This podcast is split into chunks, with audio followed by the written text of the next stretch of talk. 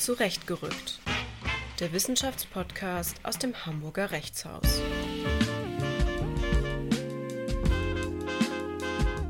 Aber da würde ich auch noch mal so plädieren für ein bisschen Mut zum Rohen. Und dann kommt es aber vielleicht auch immer gar nicht so sehr darauf an, dass etwas perfekt fertig ist.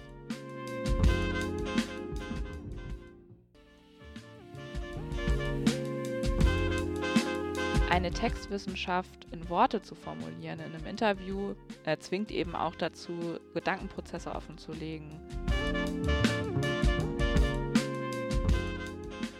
Herzlich willkommen zum zweiten Feature von Zurechtgerückt. Heute am Mikrofon sind Keno und Alina und Matthias. Hallo, wir sind alle drei Mitglied der Redaktion von Zurechtgerückt und in unseren Feature-Folgen wollen wir immer ähm, andere Themen als jetzt Promotionsprojekte oder richtige Forschungsprojekte ähm, darstellen, sondern ein bisschen so rund um Rechtswissenschaft und Rechtswissenschaftskommunikation äh, uns unterhalten. Heute geht es tatsächlich um Rechtswissenschaftskommunikation. Äh, wir drei haben einen Beitrag in der aktuellen Recht und Zugang geschrieben. Ähm, der trägt den Titel Audio-Podcasts als Instrument der Rechtswissenschaftskommunikation. Äh, insgesamt natürlich die Recht- und Zugangssätze empfehlen, eine eher jüngere Zeitschrift, die sich mit all den Themen ähm, beschäftigt, ähm, wie der Zugang zum Recht und die Kommunikation vom Recht äh, gelingen kann. Erscheint auch Open Access im Nomos Verlag. Verlinken wir natürlich in den Show Notes, wollte ich immer schon mal sagen. Äh, jetzt ist es raus. Ja, warum haben wir ähm, diesen Beitrag geschrieben? Ähm, einmal ähm, haben wir natürlich beobachtet, und ich glaube, das beobachten alle, dass das Podcast-Angebot äh, insgesamt wächst und das eben auch im juristischen Bereich.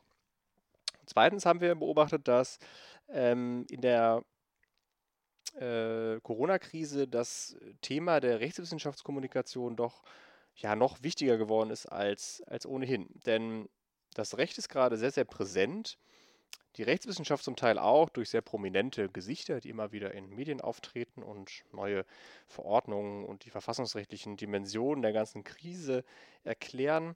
Ähm, aber so ganz grundsätzlich, wie genau man eigentlich rechtswissenschaftliche Forschung gut vermittelt, wie man dieses Wissen in die Gesellschaft bringt und damit auch zu einem Verständnis von Recht überhaupt ähm, kommt, das erscheint noch recht wenig diskutiert. Und deswegen und weil wir dieses schöne Projekt des Podcasts machen, haben wir uns damit ein wenig beschäftigt und das wollen wir auch heute tun. Und wir haben als erstes so einen, wie ich finde, sehr wichtigen Punkt gemacht, die Frage, wie ist überhaupt das Potenzial von Audio-Podcasts? Ähm, da hat sich Keno sehr stark mit beschäftigt und hat sich auch äh, da auf kommunikationswissenschaftliche äh, Basis gestützt. Äh, Keno, was kannst du uns denn sagen? Äh, wie sieht es denn aus mit der Podcast-Nutzung? Ähm, also bestätigt sich dieses Bild, dass Podcasts irgendwie überall sind und jeder eigentlich Podcasts hört? Ja, ich glaube, mit, ähm, mit Blick auf die Podcast-Nutzung insgesamt kann man, kann man sagen, ja, also so dieses subjektive Empfinden, was man vielleicht auch aus dem eigenen Umfeld äh, kennt oder, oder glaubt, ähm, dass viele Menschen Podcast hören, das, das bestätigt sich. Ähm, die, die Zahlen der aktuellen Reuters-Studie, die ja auch im deutschen Raum die äh, KollegInnen am, am Hans-Bredow-Institut ähm, bearbeiten, äh, die, die Zahlen kommen auf einen Wert von 25 Prozent der erwachsenen Onliner, die mindestens einmal im Monat Podcasts hören. Das ist jeder oder jede vierte. Das ist schon, denke ich, denke ich, relativ viel. Ähm, die anderen Studien, die ich mir angeguckt habe, die in dem Beitrag auch eine Rolle spielen, die decken sich in den Zahlen so mehr oder minder. Also man kommt immer so über und um die 20 Prozent raus. Ich glaube, da kann man schon sagen, dass es mit Blick auf die reine Podcast-Nutzung äh, schon Potenzial hat. Die, die Frage, die wir uns natürlich irgendwie stellen müssen oder uns gestellt haben ja auch, ist, ähm, wer, wer hört Podcasts und äh, werden Wissenschaftspodcasts gehört, Klammer auf, Rechtswissenschaftspodcasts. Und da muss man sagen, ähm, es hören vor allem junge Menschen Podcasts. Das ist jetzt vielleicht auch eher ähm, unüberraschend. Ähm, die Gruppe der äh, plus 50-Jährigen legt aber zu. Ähm, und diejenigen, die Podcasts hören, sind überdurchschnittlich gebildet. So, das sind so diese, diese Haupteckpunkte, ähm, die aus den Studien hervorgehen. Ähm, werden Wissenschaftspodcasts gehört? Das ist beispielsweise eine Frage, ähm, die ist so ein bisschen schwieriger zu beantworten, weil Wissenschaft als Genre in diesen Umfragen ähm, wenig alleinstehend abgefragt wird, sondern immer äh, äh, Wissenschaft und Technik oder Wissenschaft und Natur abgefragt wird. Ähm, und, und auch da äh, gaben dann beispielsweise in einer Einstudie, eine Einstudie an, dass äh, 42,4 Prozent Wissenschaft und Technik-Podcasts hören. Ähm, und andere Studien haben dann tatsächlich andere Zahlen, die äh, weichen dann schon stärker voneinander ab. Aber insgesamt hört man so Wissenschaft und Natur, Wissenschaft und Technik. Sowas wird schon gehört. Und das ähm, kann auch daran liegen, äh, dass viele Personen angegeben haben, dass Podcasts ihnen ein besseres Verständnis von bestimmten Themen vermitteln als, als andere Angebote. Ja, ist ja auch witzig, dass das ähm, so ein so ein Thema ist, was man, glaube ich, auch so im Fernsehen und sowas beobachten kann. Also wenn man jetzt irgendwie über Wissenschaft redet und, und denken, was, was stellen sich Leute in der Wissenschaft vor, dann denken, glaube ich, immer alle sofort an Ranga Yogeshwar und an äh, Quarks ja. und Co. und ja. an Reagenzgläser. Genau. Aber sehr wenig an die ganz vielen textbasierten Wissenschaften, äh, die es äh, ja auch gibt und die wir hier ja auch vertreten. Ähm, wie gesagt, ne, wie viele Leute jetzt Rechtswissenschaftspodcasts hören, das, dazu gibt es keine Zahlen oder ich habe sie nicht gefunden. Ähm, das kann natürlich auch sein. Äh, aber genau, also du hast ja gerade auch nochmal angesprochen, dieses man, man denkt oder man denkt vielleicht direkt an, an die Reagenzgläser und, und ähm, die großen Mikroskope. Äh, das ist das ist mir tatsächlich echt aufgefallen. Also, dass äh, die Geisteswissenschaften, Rechtswissenschaft, all diese ganzen anderen Wissenschaften überhaupt gar nicht nach, nachgefragt werden und dass auch wenn äh, Wissenschaft ähm, als solches nachgefragt wird, gar nicht erklärt wird, was damit gemeint ist. Also ähm, das wäre ja vielleicht auch nochmal ganz interessant, ne? wie auch die, die Rechtswissenschaft überhaupt wahrgenommen wird wird sie als eine Wissenschaft wahrgenommen? Ist äh, Recht etwas, ähm, wo man wissenschaftlich mitarbeiten kann? Also uns, äh, wir, wir wissen das, wir machen es ja auch, aber wie ist da so die Meinung in der, in der gesamten Bevölkerung? Ich meine, wenn, ich weiß nicht, wie es euch geht, aber äh, ich habe oft mal gehört, wenn, wenn man gesagt hat, wenn man promoviert, ähm, im juristischen Bereich, dass dann gefragt wird, ach krass, was kann man da denn überhaupt erforschen? Was gibt es denn da zu forschen? Voll. Ich glaube, das spiegelt sich dann auch, da jetzt ein bisschen vorzugreifen, auch in der Frage, wie das mit der Wissenschaftskommunikation, also der, der Kommunikation über Rechtswissenschaft aussieht. Ich glaube, viele sind sich oft gar nicht bewusst, dass das, was sie gerade machen, ein Gespräch über Rechtswissenschaft ist. Also es wird oft gar nicht so wahrgenommen, als dass das ein, ein ein Besprechen von Forschungsergebnissen und Forschungsprozessen ist, was man macht, wenn man über Recht und Rechtswissenschaft spricht. Also das hat sicherlich was damit zu tun, dass es in der Öffentlichkeit und vielleicht auch in der Rechtswissenschaft selbst äh, da noch viel Nachholbedarf gibt, das nach außen zu tragen, was da alles stattfindet ähm, und dass das eben Wissenschaft ist. Textwissenschaft, Sprachwissenschaft, ja. Und natürlich auch eine Wissenschaft, die in viele verschiedene gesellschaftlichen Bereiche hineinragt. Ne? Also vielleicht ist es auch deswegen schwer, separat abzubilden. Ja. Weil Recht und Politik ist beispielsweise ja auch ein großes Themenfeld oder könnte es sein. Naja, und auch, wenn es um sowas geht wie ähm, Prognoseentscheidungen, die dann zusammenhängen mit anderen Disziplinen. Also das ist ja nicht erst seit Corona so, dass irgendwie Ergebnisse anderer Disziplinen, meinetwegen aus der Virologie oder Epidemiologie, entscheidend sind für irgendwelche Gefahrenprognosen. Das galt ja schon, oder das gilt auch fürs Umweltrecht, fürs, ähm, I don't know, ja, Umweltrecht bleibe ich mal bei dem Beispiel so, ne? Das war immer schon so und ich glaube, damit wird sich wenig auseinandergesetzt, wie sich da die Wege kreuzen äh, und wie auch dann Ergebnisse gemeinsam eventuell aus mit der Perspektive der jeweiligen Disziplin auch kommuniziert werden müssen. Ja, ich glaube, so ein bisschen ist Rechtswissenschaft auch selber daran schuld, weil sich Juristen ja auch immer sehr gerne als so Handwerker darstellen. Also man lernt jetzt ein juristisches Handwerk. Und das ist ja sehr technisch, also das ist ja nicht inhaltlich. Also man lernt irgendwie mit Texten umzugehen und mit Problemen umzugehen, ganz toll. Äh, aber das ist ja, hat ja nichts mit Inhalten zu tun. Und äh, vielleicht auch so ein bisschen, dass Juristen irgendwie immer überall sind. Also dass auch so schwer zu greifen ist, weil Recht auch überall ist, dass irgendwie so, so unschwer zu, also so unklar zu begreifen ist, was sind eigentlich die Inhalte, mit denen sich Juristinnen beschäftigen. Vielleicht auch eine Annahme, die wir offenlegen sollten. Wir gehen durchaus davon aus, dass die Rechtswissenschaft eine Wissenschaft in sich ist und eben nicht bloß ein Handwerk. Ähm, haben wir auch im Beitrag so nochmal geschrieben, sollte man an dieser Stelle wiederholen. Ähm, und vielleicht auch da auch eine wichtige Abgrenzung. Wir haben uns auch bewusst ja nicht, äh, auch bewusst ja mit rechtswissenschaftlichen Podcasts auseinandergesetzt. Ähm, da wirst du ja auch gleich noch was zu sagen. Ähm, denn ich finde gerade das Jurastudium ist ja oft ein sehr handwerkliches oder vermeintlich handwerkliches, äh, technisches ähm, und wenig wissenschaftlich, weshalb, was auch dazu führt, dass eben ähm, es sehr viele, sehr, ähm, ja, dass es sehr viele Podcasts mittlerweile gibt, die nicht so sehr auf Austausch aus sind, sondern eher auf Vermittlung von Wissen. Und es ist halt die Frage, ob uns das dann so interessiert hat in der wissenschaftlichen Auseinandersetzung. Ja, da stößt du mich schon quasi in den Teil des Beitrags, den ich geschrieben habe, zu der Frage, wie ähm, sind denn jetzt eigentlich juristische Podcasts äh, zu verorten? Äh, Kino hat uns ja gerade gesagt, Podcasts nehmen zu und sind eigentlich überall. Äh, wie sieht es im Recht aus? Und da habe ich versucht, das so ein bisschen zu kategorisieren, weil es tatsächlich relativ schwierig ist, das zu überblicken, dieses Feld. Und da sind so die drei wichtigsten Kategorien aus meiner Sicht, ähm, dass es einerseits diese journalistischen Podcasts gibt, die einen rechtlichen ähm, Ausrichtung haben, ähm, was ja beim Grunde eigentlich nur spezialisierter Journalismus ist. Also dass man einfach jetzt über Bundesverfassungsgerichtsurteile, über äh, die neue Corona-Verordnung halt etwas fundierter, ausführlicher ähm, redet als jetzt in der Zwei-Minuten-Tagesschau. Ähm, dann zweite große Kategorie, die rechtspolitischen Podcasts, also die diese politischen Themen, die dann diese rechtliche Dimension haben, in den Vordergrund stellen. Entweder weil sie von einem politischen Akteur kommen, also etwa von der Exekutive selbst, oder eben ähm, durch so etwas wie Verbände ähm, oder durch die Konzentration auf gewisse rechtspolitische Themen, zum Beispiel feministische Themen. Äh, und die dritte Säule, und das ist so das, was ja uns am meisten interessiert, ist der, der rechtswissenschaftlichen ähm, Podcast, die darauf zielen, ähm, die wissenschaftliche Betrachtung des Rechts zu erklären und dann aber auch zu vermitteln.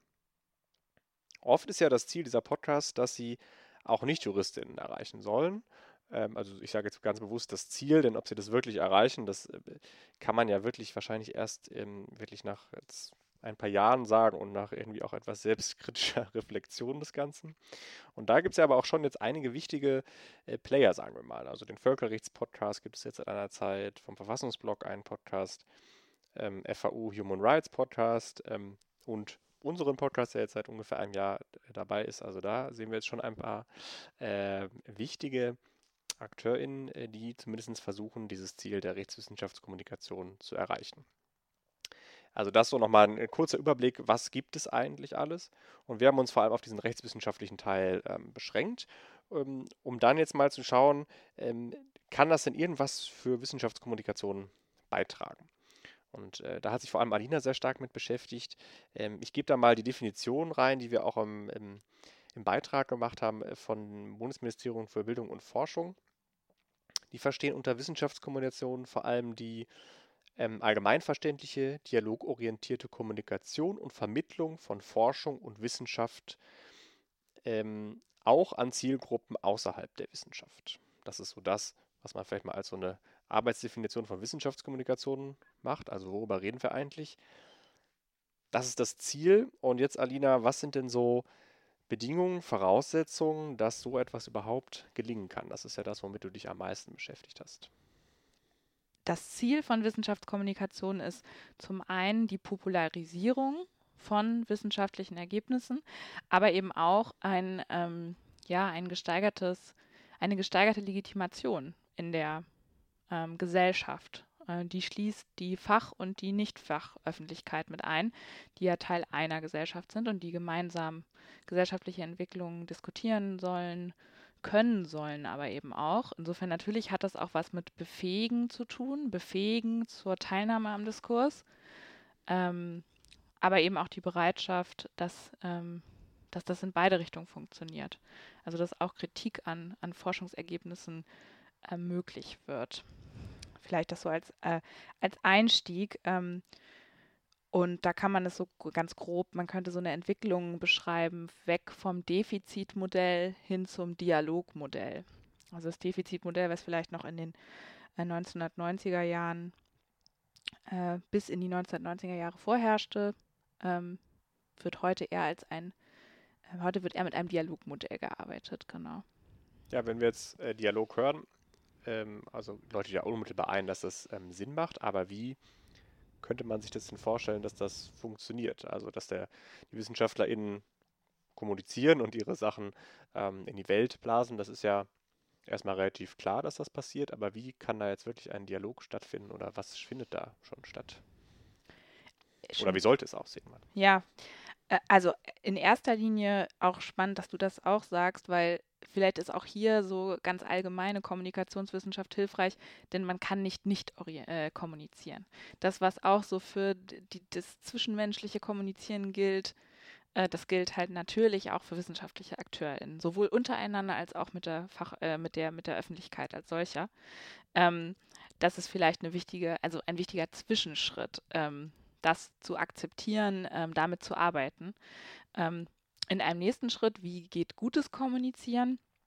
Also ein Dialog auf Augenhöhe ist so das große Schlagwort, würde ich sagen.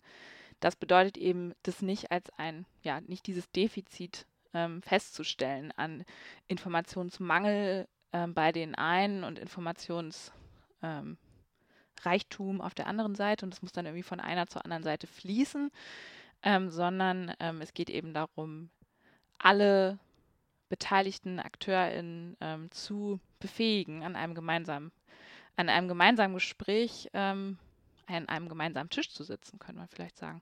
Insofern also der Dialog auf Augenhöhe ist das eine. Das bedeutet ähm, aber auch gleichzeitig, man muss sich in der, äh, man muss sich im Klaren darüber sein, mit wem man kommuniziert. Also äh, wer sind die Akteure? Das kann die eigene Fachöffentlichkeit sein, das können ähm, Mitglieder der allgemeinen Bevölkerung sein, das können äh, vielleicht Betroffene von Forschungsergebnissen sein, das können auch Rechtsträger sein, wenn wir jetzt mal in der Rechtswissenschaft bleiben, die ähm, auf unterschiedliche Arten ähm, vielleicht betroffen sind von der Forschung, äh, von vielleicht den Forschungsprozessen. Ähm, und auf der anderen Seite muss dieser Dialog auch in beide Richtungen funktionieren. Also das heißt, Dialog ist nur dann tatsächlich wertvoll oder es ist nur dann ein Dialog, wenn er auch in beide Richtungen funktioniert. Also er muss in der Öffentlichkeit stattfinden, ähm, es muss möglich sein zu reagieren auf Ergebnisse, es muss möglich sein zu kritisieren, zu hinterfragen, äh, nachzufragen. Gleichzeitig muss natürlich aber auch die Wissenschaft dann wiederum erwidern dürfen. Ähm, genau. Ja. Da ist ja Wissenschaft grundsätzlich ähm, ein bisschen schwierig, weil wenn wir jetzt mal klassisch im Juristischen bleiben, haben wir eine Fachzeitschrift und da wird ein Text äh, geschrieben und dann, ja, ein richtiger Dialog findet da ja nicht statt, außer man macht, schreibt jetzt eine Replik zu einem Text, was jetzt ja eher selten vorkommt, würde ich sagen. Ähm, vielleicht sind ja vielleicht Podcasts und vor allem Twitter so neue Medien, die da einen Dialog schaffen. Wie ist da eure Wahrnehmung? Findet da wirklich ein Dialog statt oder ist es wirklich wieder nur, es gibt einen Sender von Kommunikation, also jetzt hier zum Beispiel uns, und die Reaktion ist dann doch eher mau? An unserem Beispiel, wir haben ja seit ein paar Folgen ähm, auch das Tool Fragen an die Twitter-Gemeinschaft. Ähm, das ist relativ mau, würde ich, würd ich sagen. Also da ähm, ist es schon so, dass wir das, spreche ich mal für, für unser Podcast-Team, wir das schon so erleben, dass, ähm, dass er wenig zurückkommt. Ich habe auf Twitter so ein bisschen das Gefühl, äh, dass grundsätzlich schon, schon Dialog stattfinden kann. Also, dass es schon AkteurInnen gibt, die sich, ähm, die sich austauschen. Ähm, also das Potenzial grundsätzlich äh, denke ich, ist schon da. Man kann sich natürlich fragen, woran das liegt, dass die Partizipation jetzt an so einem, ähm, ja, an so einem Modell wie einem Podcast, wie wir, ihn, wie wir ihn machen, warum da die Partizipation nicht so groß ist. Das kann an Reichweite liegen. Ne? Wir sind jetzt ja auch noch nicht irgendwie äh, wahnsinnig groß.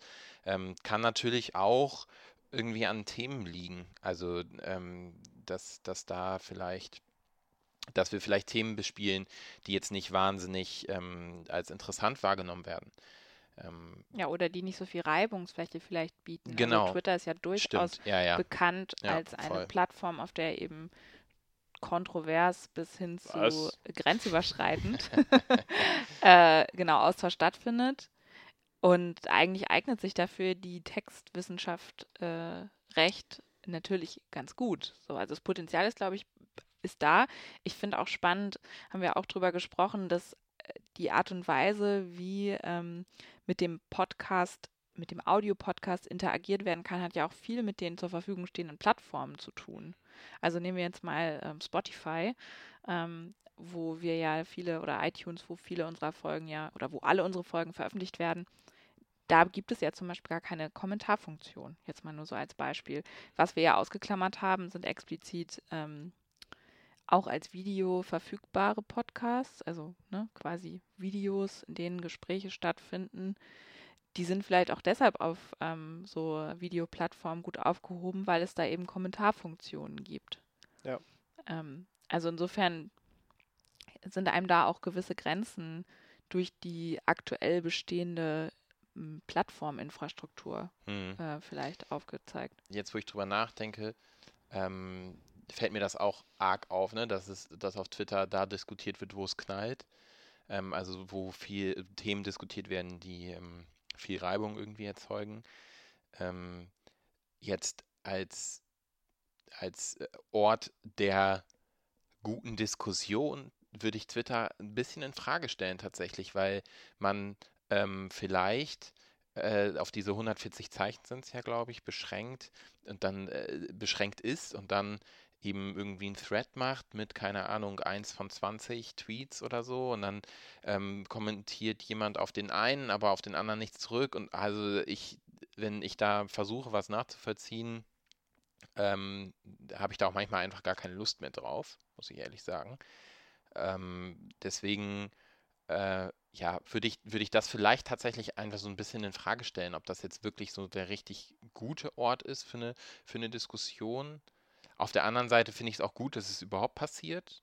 Ne? Also, ähm, dass sich überhaupt ausgetauscht wird. Ja, ich dachte gerade noch, wenn ich jetzt nochmal vorgreife, also was ja auch für Podcasts genauso gelten muss oder für Wissenschaftskommunikation insgesamt sind Regeln guter wissenschaftlicher Praxis. Ich glaube, die können halt auf Twitter schwer eingehalten ja. werden, was zum Beispiel sowas ein, angeht wie eine ähm, das Beachten einer angemessenen Balance von Positionen. Also so Stichwort False Balance. Also das heißt, wer am lautesten schreit, der wird irgendwie ja, auch ja. Am, am äh, besten wahrgenommen. Das ist auf jeden Fall ein riesiges Problem auf Twitter und hat wenig mit der ne, Repräsentation des wissenschaftlichen Diskurses vielleicht zu tun.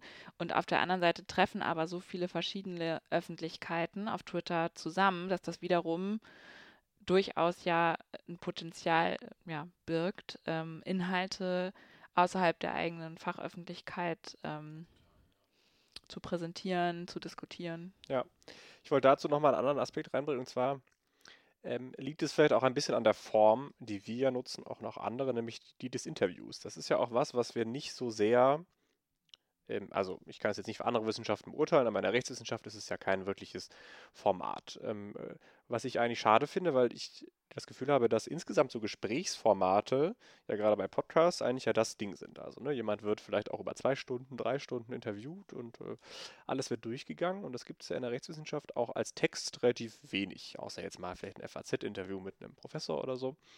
Ähm, und vielleicht äh, müssen wir das mehr als Chance begreifen, ähm, dass man dann auch über Twitter Fragen stellen kann. Also dass man wirklich mit einer Frage an eine Person herantreten kann und nicht irgendwie jetzt ähm, schaut, was hat derjenige veröffentlicht oder so, sondern dass man wirklich einen direkten Zugang zu einer wissenschaftlich ähm, Experten, äh, wissenschaftlich ausgewiesenen Person hat. Ne? Das ist ja eigentlich etwas, also eine einmalige Chance sozusagen. Ähm, und eigentlich müsste man das ja wahrnehmen. Und ja auch Voraussetzung gelungener Wissenschaftskommunikation. Ja. also die Authentizität der KommunikatorInnen äh, ist total wichtig oder ist jedenfalls wertvoll, steigert die, ähm, steigert, das ist, das weiß man aus der allgemeinen Wissenschaftsforschung, ähm, dass authentisches Kommunizieren ähm, zu zum Beispiel auch gesteigerter Legitimation führt. Ähm, und das auch als Chance zu begreifen, ähm, das stimmt, das ist total wichtig. Und äh, ich glaube, da besteht aber schon noch äh, ein großer äh, Nachholbedarf, was die Kommunikationsfähigkeit unter den Forschenden der Rechtswissenschaft angeht. Ja, unbedingt. Wir Vielleicht- sind halt gewohnt, auch Texte zu schreiben einfach. Ne? Wir sind gewohnt, Texte zu schreiben. Wir werden vor allen Dingen auch nicht dafür bezahlt, über unsere Forschungsergebnisse zu reden, sondern ähm, ja, bezahlt werden wir vielleicht sowieso nicht dafür, dass wir wissenschaftliche Texte schreiben, sondern eher dafür, dass wir Lehre machen. Aber ähm, das kommt ja auch drauf an. Na, worauf ich hinaus will, ist, dass wenig Strukturen bestehen, die RechtswissenschaftlerInnen ähm, auch beibringen, wie das überhaupt geht. Ähm, es ist ja eigentlich äh, auf, auf persönliche Initiative ähm, zurückzuführen, dass es überhaupt so Projekte gibt wie, ähm, ja, wie unseren Podcast, aber auch, ähm, dass RechtswissenschaftlerInnen in die Öffentlichkeit treten und ihre Forschungsergebnisse und vielleicht auch die Prozesse, die dahinter stehen, kommunizieren. Das ähm, geht noch an viel zu wenigen Orten auf wirklich strukturelle Förderung zurück, sondern vielleicht auf persönliche Fähigkeiten und auf Interessen und Ja, äh. Zufälle. Das stößt ja schon ein bisschen in die Richtung, äh, die wir vielleicht noch zum Schluss ähm, besprechen möchten, nämlich das partizipative Potenzial von Podcasts. Ähm, wir haben ja einfach das Problem, dass in der Wissenschaft und gerade in der Rechtswissenschaft vieles sehr strukturell äh, vororganisiert ist, sei es an Fakultäten, sei es jetzt bei Tagungen, ähm, sei es bei Fachzeitschriften, also der Zugang insbesondere für den Nachwuchs in Kommunikationsfelder ist immer von Personen abhängig. Ähm, was ist da vielleicht der Vorteil des Podcasts? Wie ähm, seht ihr das? Was, was kann man damit vielleicht erreichen? Also ein großer Vorteil ist, dass, dass Podcasts in der Regel selbst produziert und auch selbst veröffentlicht werden können. Ähm, das ist ein großer Vorteil ähm, gegenüber den gängigen Veröffentlichungshürden, die man nehmen muss als, als forschende Person. Ähm, denn da muss man erstmal durch ähm, Review-Prozesse, vielleicht ähm, würde man sowieso in eine Veröffentlichung nur reinkommen, wenn man die richtigen Kontakte hat. Und äh, das Schöne an ähm, ja, Open Access äh, Podcast ist ja, dass jeder äh, gewissermaßen was ins All schießen kann. Äh, und dann kann geschaut werden, was damit passiert. Also i- ich glaube, es ist sehr niedrigschwellig und das macht es attraktiv. Ähm, das macht es natürlich auch leicht, in der Bedeutungslosigkeit zu verschwinden, wenn man wenig Plattform, wenig Credibility vielleicht hat. Aber es ist auch ein Potenzial. Ja, und es ist äh, Stichwort Potenzial, gerade die Themenvielfalt wird, glaube ich, auch ganz gut abgebildet. Man kann mit äh, einem sehr nischigen Thema vielleicht die wenigen Leute äh, da draußen, die auch Interesse am Wikingerrecht oder sonst was haben, ohne jetzt hier äh, das, das klein machen zu wollen, aber nur als Beispiel, ähm, die Leute eben erreichen. Und das ähm, ist, ist, denke ich, auch eine Chance, definitiv. Ja, unbedingt. Der Einwand wird natürlich sein, ja, das ist ja dann alles irgendwie so halbgar und irgendwie sind es immer nur so, es ist so ein Erzählen über Projekte und es ist ja gar nicht so richtig Wissenschaft. Das könnte man jetzt vielleicht aus so einer traditionellen Ecke eher hören. Aber da würde ich auch nochmal so plädieren für ein bisschen Mut zum Rohen. Also ähm, Mut, diesen äh, Prozess einmal zu beleuchten. Das ist ja auch was, was wir machen wollen, zu sagen, hey, Wissenschaft und gerade äh, Doktorarbeiten entstehen eben durch einen Prozess, der auch immer Höhen und Tiefen hat. Ähm, und dann kommt es aber vielleicht auch immer gar nicht so sehr darauf an, dass etwas perfekt fertig ist, sondern dass es auch mal eine Idee gibt oder eine Richtung, die man schon weiß, aber ähm, wo man jetzt vielleicht noch nicht sich hundertprozentig sicher ist und einem halben Jahr es vielleicht anders sehen würde. Aber da gibt es, glaube ich, immer so eine sehr große Angst, sich damit in die Öffentlichkeit zu wagen. Also auch, ich verstehe das total, ich werfe das jetzt auch nicht den Leuten vor. Aber das ist ja auch schon so ein bisschen schade, dass man nicht einfach mal so etwas ja, definitiv. Also ich meine, man könnte natürlich auch argumentieren, ja, so ein Review-Verfahren sorgt natürlich auch dafür, dass gewisse Standards des, äh, der wissenschaftlichen Arbeit und, und Qualität gehalten werden. Aber auch da bin ich, äh, bin ich äh, tatsächlich deiner Meinung, nur weil man mal was raushaut, heißt es ja A nicht, dass es keinen wissenschaftlichen Standard hat. Und auf der anderen Seite führt sowas vielleicht auch einfach dazu, dass mal ein Diskurs darüber entsteht. Ne? Ich, ich würde gern Rebecca Moltmann zitieren. Die habe ich äh, sozusagen bei der Recherche für den Beitrag gefunden und äh, wahnsinnig wertvoll äh, gefunden. Äh, die hat das sprechendes Denken genannt, was total wichtig ist. Also gerade nicht nur die Forschungsergebnisse ähm, zu besprechen.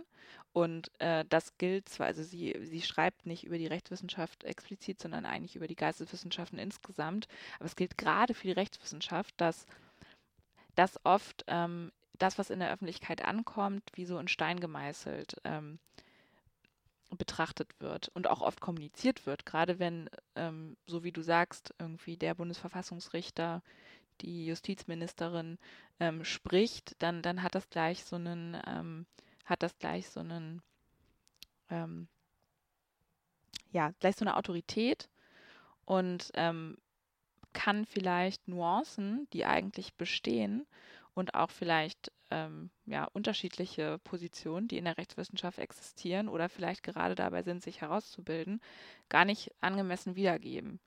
Und äh, dieses Sprechen, also gezwungen, dazu gezwungen zu werden, eine Textwissenschaft in Worte zu formulieren, in einem Interview, mindestens aber in einem Audiopodcast, äh, zwingt eben auch dazu, so Gedankenprozesse offenzulegen die Grenzen dessen, was Recht eigentlich vermitteln kann, vielleicht auch zu zeigen.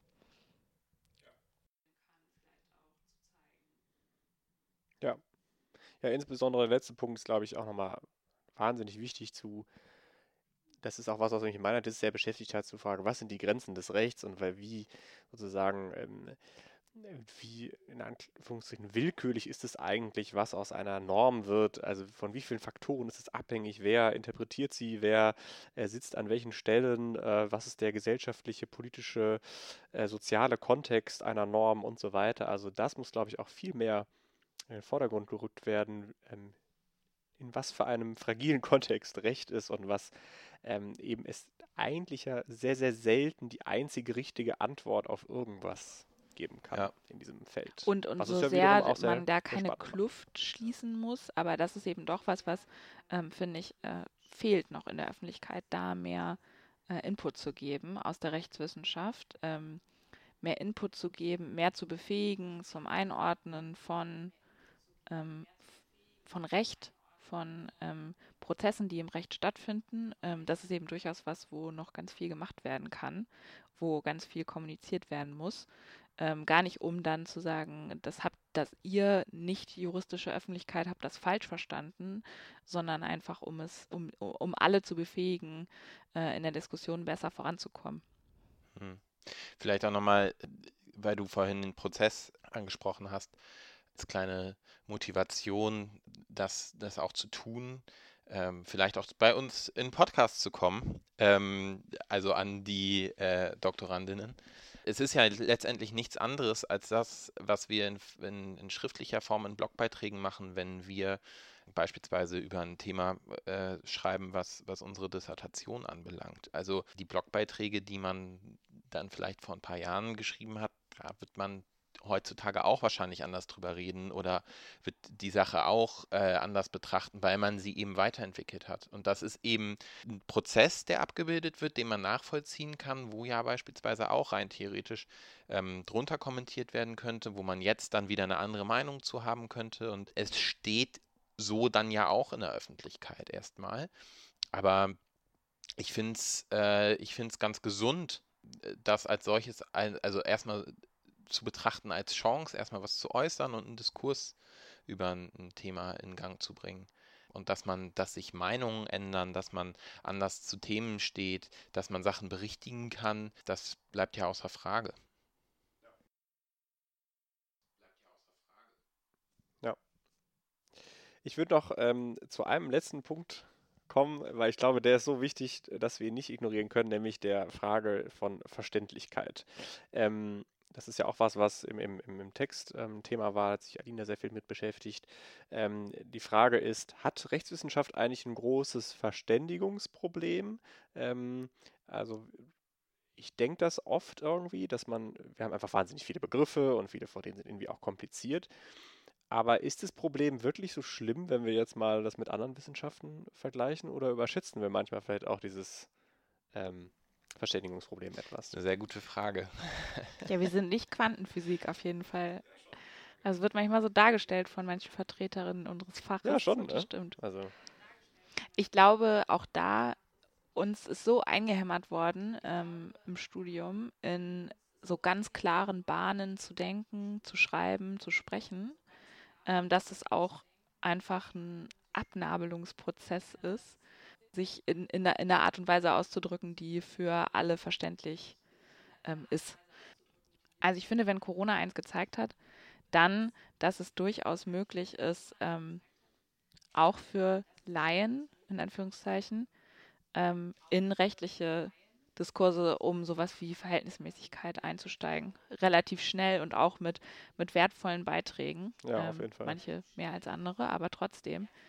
Ähm, und gleichzeitig, worüber wir eben gesprochen haben, die Begriffe alleine machen das Recht ja noch nicht verständlich, sondern man braucht Kontext, man braucht, ähm, man braucht Hintergrund, Informationen über die Prozesse, die Recht entstehen lassen, kritische Perspektiven auf das Recht und so wie du auch gesagt hast, die Grenzen des Rechts auch zu kennen.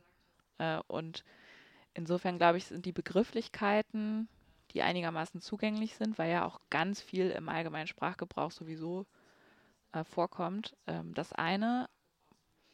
Aber Verständlichkeit bedeutet für mich halt auch, ähm, ja, sich des Kontexts bewusst sein. Ja, aber bei den Begrifflichkeiten, da würde ich nochmal gerne einhaken, weil ich glaube, das ist das, also einerseits ist der Vorteil, dass wir jetzt nicht sowas wie Physik und Chemie haben, äh, wo man ja irgendwie von Freunden mal einen Masterarbeitstitel liest und also wirklich nicht den Hauch einer Ahnung hat, worum es darin gehen soll. Ähm, das Problem haben wir ja nicht, aber das Problem haben wir, wir nutzen im Grunde ja Begriffe, die jeder kennt, die aber bei uns was ziemlich anderes heißen. Also so dieses sehr platte Beispiel wieder von Mord. So, äh, äh, jemand wird umgebracht, also, ja, Mord. So, dann kommt hier der Jurist, ähm, sehr sympathisch, äh, hat ein Semester Jura studiert und, und sagt, ja, nee, aber so einfach ist es nicht. Stimmt ja auch. Ähm, also, das ist, glaube ich, so ein bisschen das Problem, dass wir im Grunde die Alltagssprache schon sehr verwenden. Ja, wobei dem würde ich gar nicht so hundertprozentig zustimmen. Also heißt. ich finde, es gibt schon, schon Bereiche, äh, in denen man äh, Sprache verwendet, die eben nicht so super ein, einfach zugänglich ist. Also ähm, manchmal ist es schon so, dass, dass also jetzt, wenn, wenn jetzt ähm, mein, meine Nachbarin zu mir kommt und fragt, Mensch, Keno, was ist das hier für ein Schreiben, was ich bekommen habe? Ich verstehe einfach nichts. Dann ähm, merkt man, merkt man das schon, Auf jeden dass Fall, es ja, ja. vielleicht nicht immer äh, Begrifflichkeiten sind, die, die so, so im Sprach, alltäglichen Sprachgebrauch zugegen sind. Ähm, da muss man, glaube ich, äh, schon, schon ein bisschen unterscheiden. Auf der anderen Seite denke ich, kann, man kann es ja auch erklären. Also es gibt ja die Möglichkeit, äh, das, das zu tun. Und ich finde, da ist Alinas Beispiel ähm, mit der Verhältnismäßigkeit ein gutes Beispiel, weil das einfach zeigt, wie, ähm, wie wichtig Recht letztendlich äh, gesellschaftlich ist und auf einmal auch alle betrifft. Ne? Also oft ist es ja auch so, naja, ist so trocken und, und nervt nicht und ja, ja, ihr äh, JuristInnen da und so. Und ähm, auf einmal betrifft es dann doch äh, viele oder alle. Ähm, und wenn man, wenn man dann das erklärt oder äh, wirklich in, in Austausch tritt, dann erfährt man auf der einen Seite, finde ich, recht viel und auf der anderen Seite ist es eben auch eine Chance, Recht näher zu bringen. Und das ist ja auch irgendwie was, was, ähm, was wir so ein bisschen versuchen abzubilden, wie vielseitig Recht ist. Ne? Also mit, mit Recht und Kunst, das Gespräch mit Anne oder Gewalt in der Geburtshilfe, das Gespräch mit Eva oder ach, äh, äh, Seenotrettung und so viele Sachen, ähm, die wir, die wir irgendwie ja auch im, im Podcast haben.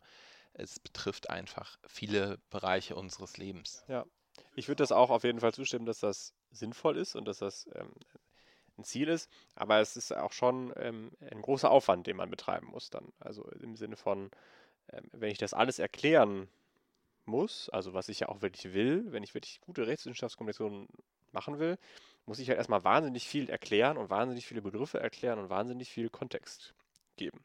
Also das heißt jetzt ja nicht, da will ich nicht sagen, dass das zum Scheitern verurteilt ist, aber das ähm, heißt schon, finde ich, dass es ein wahnsinnig aufwendiger Prozess ist.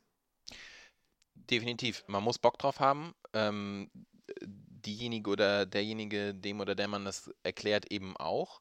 Aber ich glaube, dass ähm, das Problem in Anführungsstrichen haben, haben andere Wissenschaften halt auch. Also ähm, um auf das Physik- oder Chemiebeispiel zurückzukommen, gut, da wäre bei mir jetzt Hopfen und Malz verloren, da bräuchte man gar nicht erst anfangen, aber so äh, grundsätzlich ne, ist das ja kein exklusives Rechtswissen. Metapher auch sehr schön gewählt, im Chemiebereich natürlich, mit Hopfen und Malz. Bist du jetzt Bierbrauer? Hat auch was mit Chemie zu tun. Also ich dachte gerade nur, vielleicht ist das auch, äh, bestätigt das nur nochmal unseren Anfangspunkt, dass Rechtswissenschaft auch einfach in erster Stelle zunächst mal als Text- und Sprachwissenschaft ähm, kommuniziert werden muss auch, ähm, dann wird auch klar, klarer, warum Begrifflichkeiten so wichtig sind und so entscheidend äh, und warum da so drum gerungen wird um bestimmte Definitionen oder Abgrenzungen oder Genauigkeiten.